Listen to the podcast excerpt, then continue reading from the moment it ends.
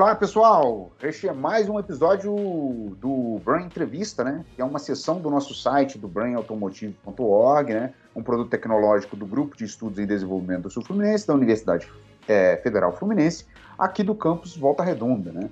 Eu gostaria de agradecer mais uma vez à FAPERJ e à CAPES pelo apoio financeiro e ao PPGA e o PPGS da Universidade Federal Fluminense pelo apoio intelectual, pelo suporte de pesquisa e participação, né? Meu nome é Leonardo Ângelo da Silva, eu sou bolsista FAPERJ e estou aqui no BRAIN, né, que é esse, a abreviação de Brazilian Research in Auto Industry, e estou aqui com Vitor Vieira Fonseca Boa Nova, né, que agora está fazendo a parte podcast, né, nós terminamos de gravar a parte para o BrainTube, né, onde ele fala da dissertação dele, né, que até falar de novo o nome da dissertação, né?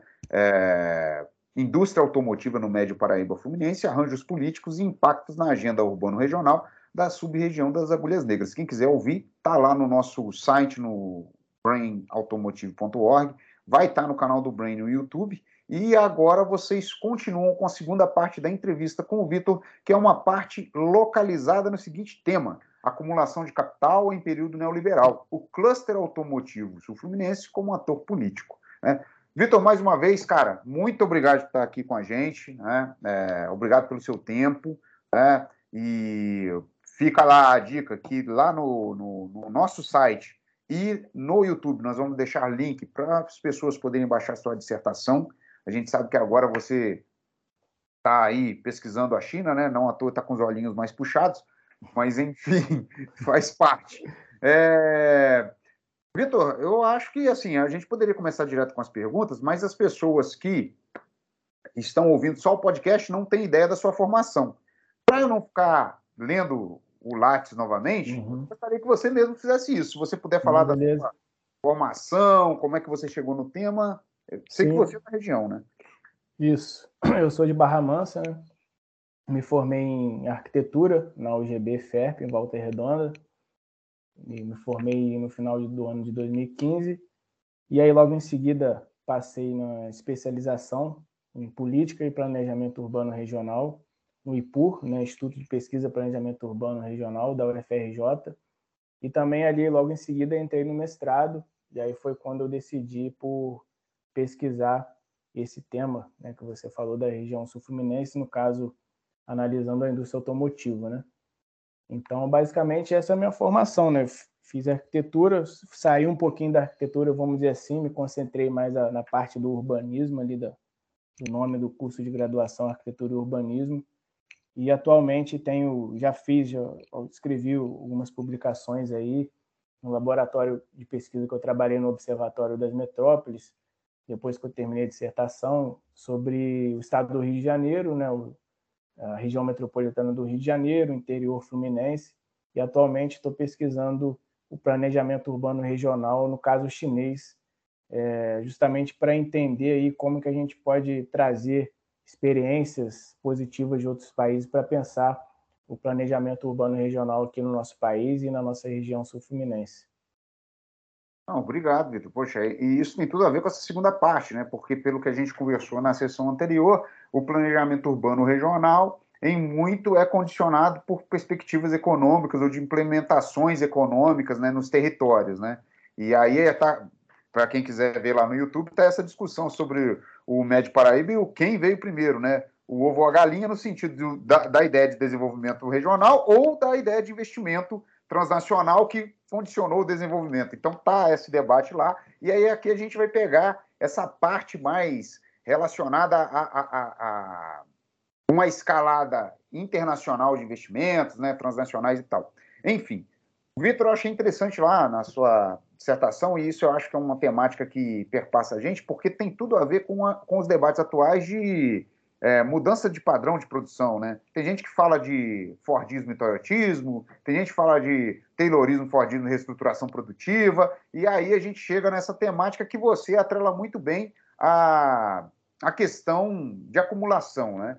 Regime de acumulação. Então, assim, para você, né, qual a relação entre as empresas transnacionais e a lógica de acumulação de capital no sentido de um regime de acumulação em escala internacional, né? Que que, que tem a ver isso, né? com essas empresas, por exemplo, estão aqui no, no Médio Paraíba?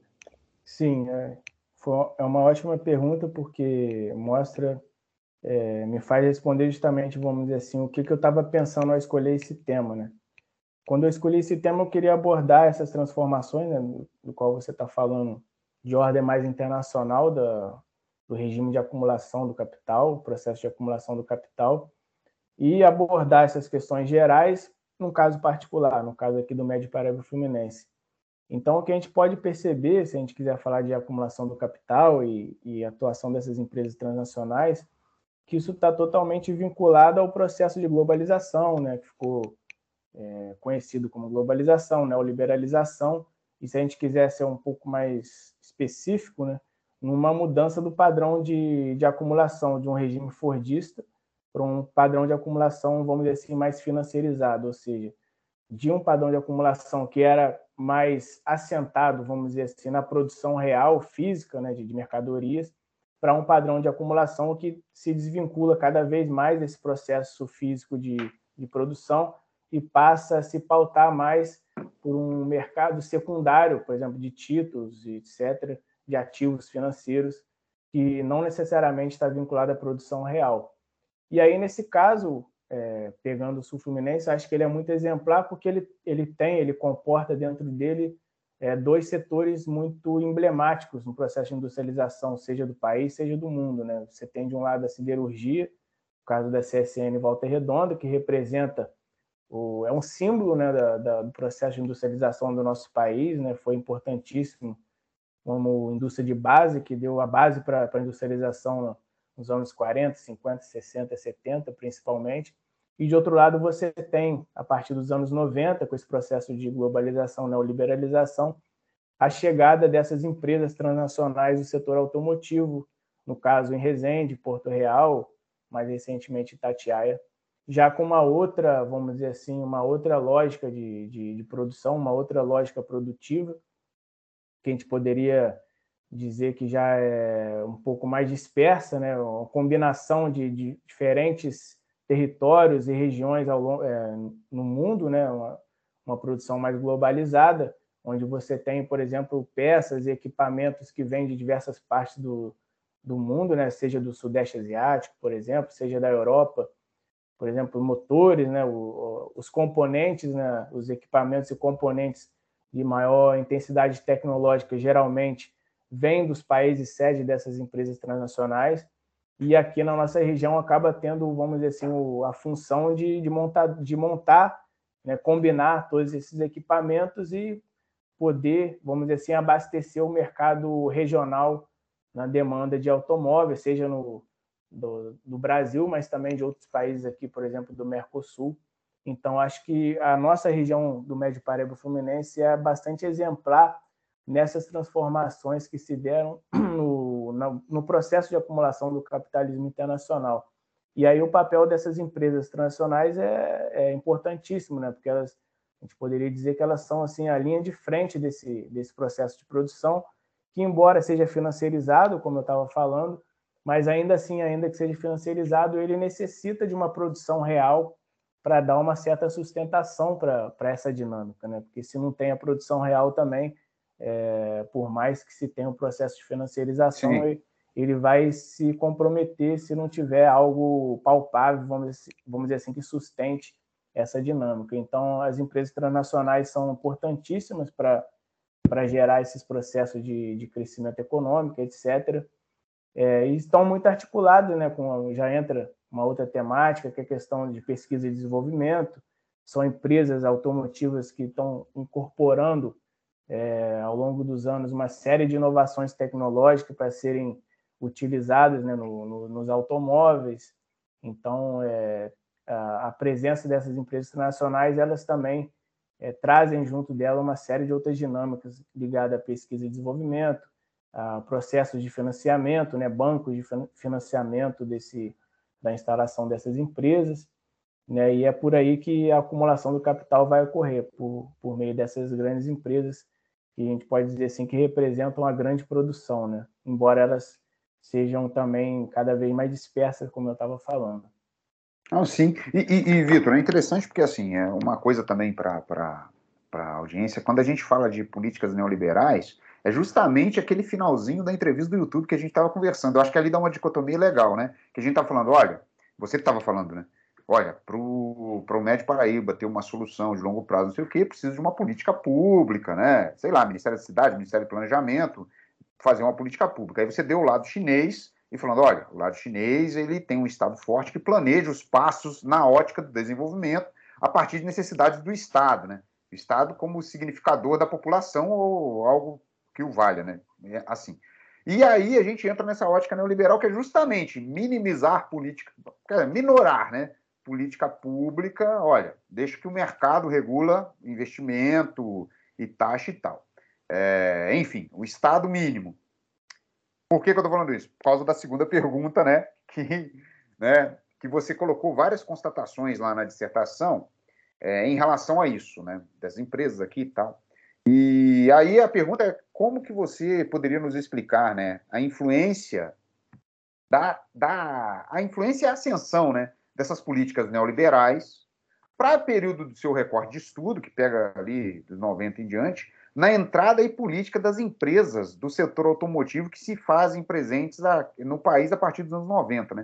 O que, que tem a ver essas empresas, esse tipo de empresa específico, vindo, né, a partir dos anos 90 para cá, com as políticas neoliberais né, colocadas em prática no Brasil é, é, a partir desse período. Só assim uma questão histórica, né, gente? Para quem não sabe, a gente viveu um período de ditadura militar, depois veio o governo Sarney. Aí, do fim do governo Sarney, ou já no início, do, no final do governo Sarney em diante, a gente vive um período que o pessoal coloca, olha, aí sim a gente tem uma bandeira de políticas neoliberais entrando, política de o Estado passa a ser menos influente, enfim. Vitor, enfim, desculpa a pergunta gigante, mas é contigo. Não, cara, você colocou um termo aí que é importantíssimo, eu vou começar por ele, né, que é o discurso do Estado mínimo. Que é isso mesmo, na minha opinião, né, no caso, é um discurso, porque eu acho que Estado mínimo, nesse sentido, se é que eles queriam, é, quem defende isso, né, na realidade mesmo, o que isso quer dizer é que o Estado ele acaba sendo subordinado aos interesses privados. Não quer dizer, na prática, se a gente for analisar a prática, foi o que eu procurei demonstrar com essa pesquisa, não quer dizer que o Estado não atue. O Estado atua.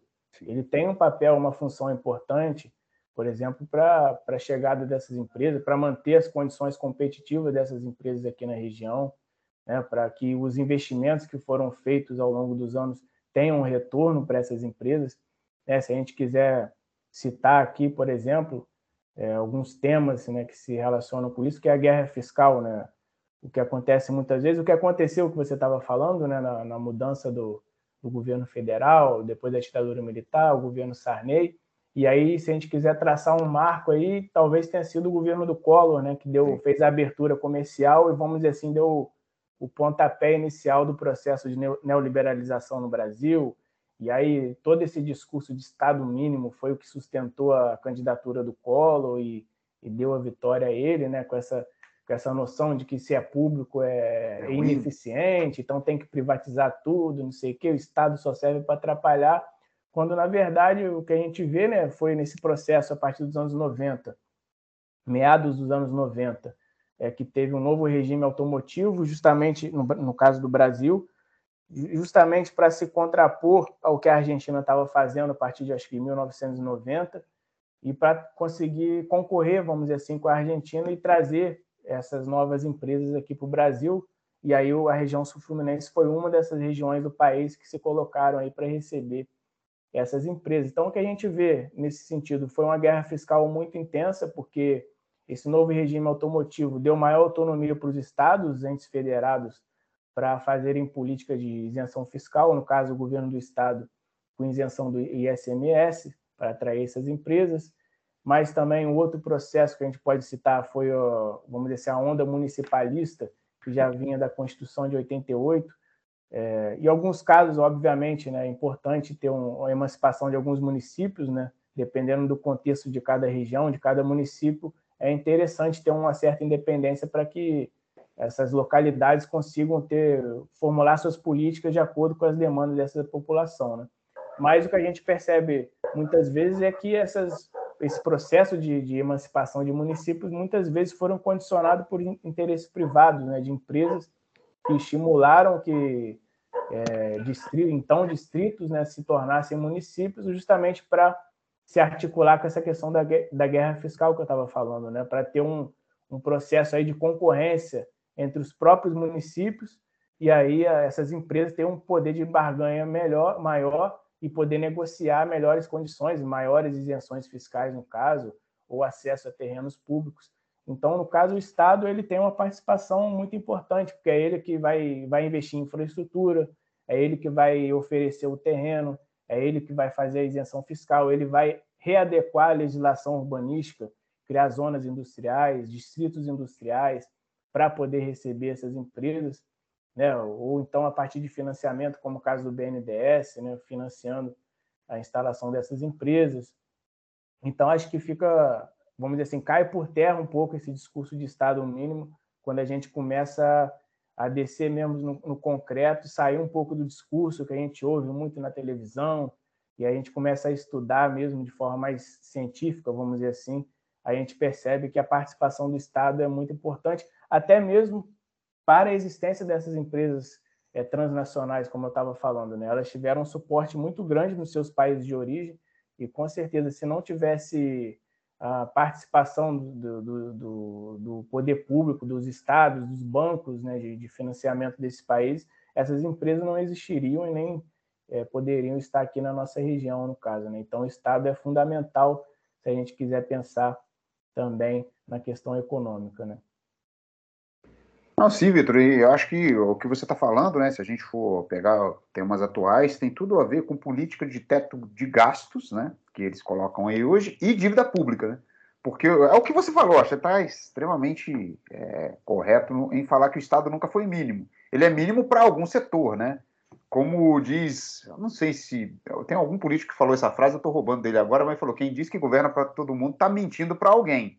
Né? Então, é, essa, essa política neoliberal de Estado mínimo e tal, realmente, ela vai colocar os recursos para determinados setores. Hoje, eu acho que, assim como você coloca né, o setor automotivo num forte processo de financiarização, parece que os estados também têm priorizado isso, né?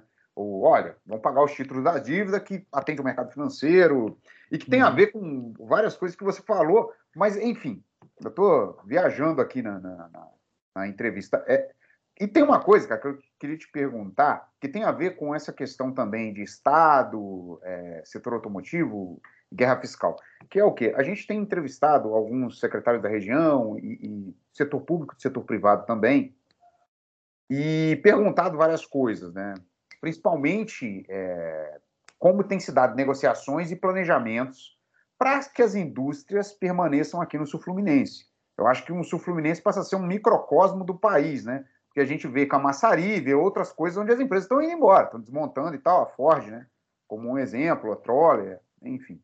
E em meio a, a, a, uma diversidade de respostas né, que a gente tem desses entes públicos e privados, os públicos são enfáticos em falar que o impacto da saída de uma empresa numa cidade aqui do Médio Padaria seria incomensurável, não tem como se calcular. Né? Você vai ter que eh, colocar o investimento da cidade em outro setor né, e tal. Então, a pergunta para você é qual a relação entre guerra fiscal, empresas do setor automotivo e o Estado do Rio de Janeiro? Como é que essa tríade se combinou aí né, na sua pesquisa e no que você tem para nos dizer? É, eu acabei me adiantando um pouco, talvez, mas é justamente isso, né? É, você tocou na pergunta anterior. É, é não, mas dá para destrinchar um pouco mais. É, cada, por exemplo, o governo do estado ele vai conceder a isenção no ICMS, por exemplo. Os municípios vão dar a isenção no ISS, no IPTU, no ITBI, por exemplo. E aí tem uma série, pode-se fazer contratos, por exemplo, você fica aqui 20 anos sem pagar tal imposto. E aí tem uma série de problemas, né, que depois vão se acumular, e aí depois acaba esse contrato, a empresa já não tem mais aquela condição favorável, né, de início de uma certa desconto no, no, nos seus impostos, necessidade de pagar impostos, e aí fica um impasse, porque aí o que, que vai fazer? Vai renovar esse processo de isenção fiscal? É, ou as empresas vão falar, não, simplesmente eu não estou mais interessado aqui em ficar aqui, eu vou para outro lugar que eu tenho melhores condições. E aí como é que fica, né, justamente como é que fica o município e a população desse município quando essas empresas vão embora, né? E tudo está relacionado com o que a gente falou anteriormente, né? Que é esse novo regime de acumulação financeirizado, é, de uma reestruturação produtiva, onde a gente pode dizer que os circuitos de produção estão cada vez mais internacionalizados. Então, o que acaba vindo para cá, no caso da indústria automotiva, é um processo mais de montagem, não um processo verticalizado, integrado, né, formando um cluster efetivamente na nossa região. Então, fica uma coisa muito, muito, muito marginalizada, né? São é, muito pontual, vamos dizer assim. São atividades muito pontuais, estão espalhadas em diversas localidades, não só no Brasil, e aí acaba, vamos dizer assim, tendo um processo de desvinculação dessas empresas em relação aos seus municípios, algo que a Volta Redonda viveu também muito, no caso com a CSN, Sim. que até então, quando a CSN era estatal, era quase como uma cidade empresa, né? A CSN, o município, a prefeitura de Volta Redonda, de certa forma, se confundiam em alguns momentos, né? Uma série de terrenos, né, que depois deu uma série de problemas, até hoje se arrastam, terrenos que eram da, da CSN, aí ficou aquele impasse, ah, um terreno público é do município, é da CSN, que era uma empresa privada, então o processo de privatização, no caso da CSN, trouxe uma série de dificuldades para o município, né? E aí você tem fica uma, uma certa incerteza, né? Porque como a gente estava falando, é, tem o processo de isenção fiscal, por exemplo, mas mesmo assim, o que a gente acabou verificando com a pesquisa é que tem também um, o município ele acaba tendo algum reflexo positivo pela presença dessas empresas, né? Seja pela criação de empregos, seja pela arrecadação também aumenta. Então, se de uma hora para outra essas empresas decidem simplesmente saírem daqui da, da nossa região, com certeza seria um problema muito grande né, para as administrações municipais terem que se readaptar a essa condição e também para a população que ficaria aí é, com menos é, é, oportunidade de emprego. Né? Então, acho que esse é um problema muito grande que teria que ser revertido aí se a gente quisesse pensar é, numa, em forma né, de reverter esse problema, teria que ter uma preocupação muito maior por parte do, do poder público, é, não só na esfera aí, saindo da esfera local da nossa região, mas pensando, por exemplo, no estado do Rio de Janeiro, na escala nacional, o governo federal teria que ter uma preocupação no processo de, de reindustrialização do Brasil, vamos dizer assim, e a partir dessa preocupação da formulação de políticas macroeconômicas que dessem sustentação a isso, negociações, né, comércio exterior para atrair investimentos é, de empresas de outros países na nossa região. Teria que ser feito isso e, e teria que ser, se a gente quisesse de fato que essa, a chegada dessas empresas tivesse um impacto positivo para a população, teria que estar subordinado a, uma, a uma, um movimento político, uma criação política, vamos dizer assim, de instituições, de um corpo técnico ou de comissões e conselhos no âmbito regional que tivesse condições de integrar, vamos dizer assim, esses municípios, né? Porque o que a gente vê é que cada município fica ali jogando para o seu interesse, querendo atrair essas empresas e não tem uma, uma articulação muito grande, seja ela produtiva, articulação produtiva, seja uma articulação política, para que a região possa ser pensada de forma integrada e como um todo, né? Acho que seria algo, né? Uma, se existisse uma cooperação por parte desses municípios, seria algo que seria positivo para todos e não só para um município ou outro que Sim. se encontram em melhores condições. Né? Mas o que acontece é que, infelizmente, se houvesse esse tipo de, de cooperação no nível do poder público, talvez isso fosse até, até mesmo um empecilho aí para a chegada dessas empresas, porque elas talvez não conseguiriam as condições, as demandas necessárias para elas se colocarem aqui com custos de produção mais baixos, em condições mais competitivas. Né? Então, é, um, é uma questão muito complexa e, no meu entendimento, extrapola muito a escala, vamos dizer assim, né, local. Então, teria que ter uma sustentação aí no nível estadual, no nível nacional, para que a nossa região se colocasse nesse contexto e, vamos dizer assim, achasse uma função é, efetiva e mais integrada da nossa região, né? Não, sim, isso aí é, é, é, é absurdamente claro, né? É, enfim, é, você estava falando, eu estou pensando, a gente vai ter que fazer uma mesa redonda, você e outros pesquisadores que eu estou pensando aqui, para debater desenvolvimento, essas coisas, né, e, e, e território, né?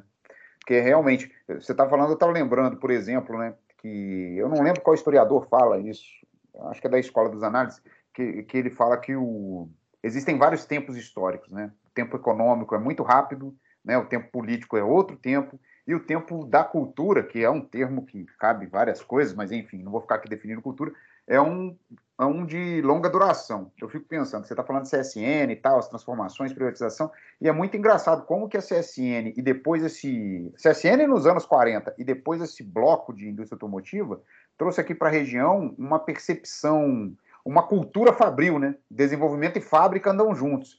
E, é tão engraçado, né, Vitor, que você também aqui da, da região você deve ver. Hoje, Volta Redonda já é colocado como uma cidade de, de serviços. Né? Mas a ETPC, a Escola Técnica Pandiaca Lógeras, vive cheia. Que é uhum. uma escola que foi criada para trabalho, para desenvolver trabalhadores para a CSN. Então, como que essa cultura realmente, né? Todo mundo, ah, trabalhar em fábrica, olha, você vai ganhar mais e tal. E tem muito isso ainda, né? E a indústria de serviços que tem se dinamizado aqui. Bom, isso acaba mostrando também, você falou da, da, da privatização da CSN e esse problema todo que tem com terrenos e a prefeitura, eu fico pensando em como que a CSN já não se transformou num ente político, né? Ela tem vontade uhum. própria, uhum. investimentos próprios e tal. E isso traz aquela outra visão que quem detém o poder econômico quer o poder político. E aí, trazendo para o nosso, pro nosso enredo aqui, e já como última pergunta desse podcast, né, é, vamos falar do PC, que não é o Partido Comunista, e sim o Partido Cluster, né? é, o PACASF, né? Partido do Cluster Automotivo Sul Fluminense. Porque assim, se a lógica é essa, se você tem um poder econômico, você quer, ter, você quer deter o poder político também, como é que esse cluster né, automotivo do Sul Fluminense usa seu poder político né, como, com os agentes estatais, né? Você colocou isso na sua dissertação. Então, não estou falando que ele é um partido, estou falando que ele pode agir como, né? Colocar seus interesses à frente, falar, olha, eu quero pontuar isso aqui para você me dar isso aqui, né? Ah, e o que, que eu ganhar? Emprego. Aí você faz o que você quiser aí, né? Sim. Com esse discurso do emprego. Então, qual a força do cluster enquanto agente político nessa transformação regional? Gente, para quem quiser ouvir, eu acho que isso tem tudo a ver com o debate que a gente fez para o YouTube, quem quiser ouvir lá no canal do YouTube, no Brain, no YouTube, ou entrar no site, vai estar lá também. Acho que isso daqui é um, um, uma continuidade que a gente estava debatendo lá também. Mas enfim, Vitor, manda ver. Sim, essa questão da, da, criação do cluster automotivo, ele vai ser até curioso, né? Porque eu estava falando anteriormente aqui da necessidade de uma cooperação, de uma articulação entre os municípios. Isso não ocorre isso vai ocorrer justamente no âmbito dessas empresas privadas. Eles, eles conseguem, por serem, vamos dizer assim, os agentes mais é, que têm a hegemonia do processo de acumulação, por exemplo, né, se a gente quiser usar esses termos, são eles que têm a condição e a preocupação justamente de fazer esse tipo de cooperação entre eles para tornar aí a região mais favorável, mais competitiva, porém não no, no, numa preocupação do poder público, no caso, que seria para o bem-estar da, da, população, da sociedade. É a preocupação pura e simplesmente dessas empresas em se manterem competitivas, em condições competitivas dentro do, de, uma, de um mercado globalizado, né? uma competição muito intensa. Então, é, a região sul-fluminense está competindo com outras regiões aqui do próprio país ou de outras, outras regiões de outros países. Então, a criação desse cluster, né, quando eu fiz a pesquisa, o que eles falaram é que no início uma das principais demandas aí que estimularam a criação desse cluster, que era um momento que o Brasil ainda estava com a economia ainda num processo de crescimento, né? não tinha começado essa crise que a gente já vem se arrastando ao longo dos anos. Então, uma das demandas deles era a questão da, do fornecimento de energia, que eles já estavam um pouco preocupados se se mantivesse o ritmo de crescimento, talvez tivesse algum problema na transmissão de energia para abastecer essas indústrias, né?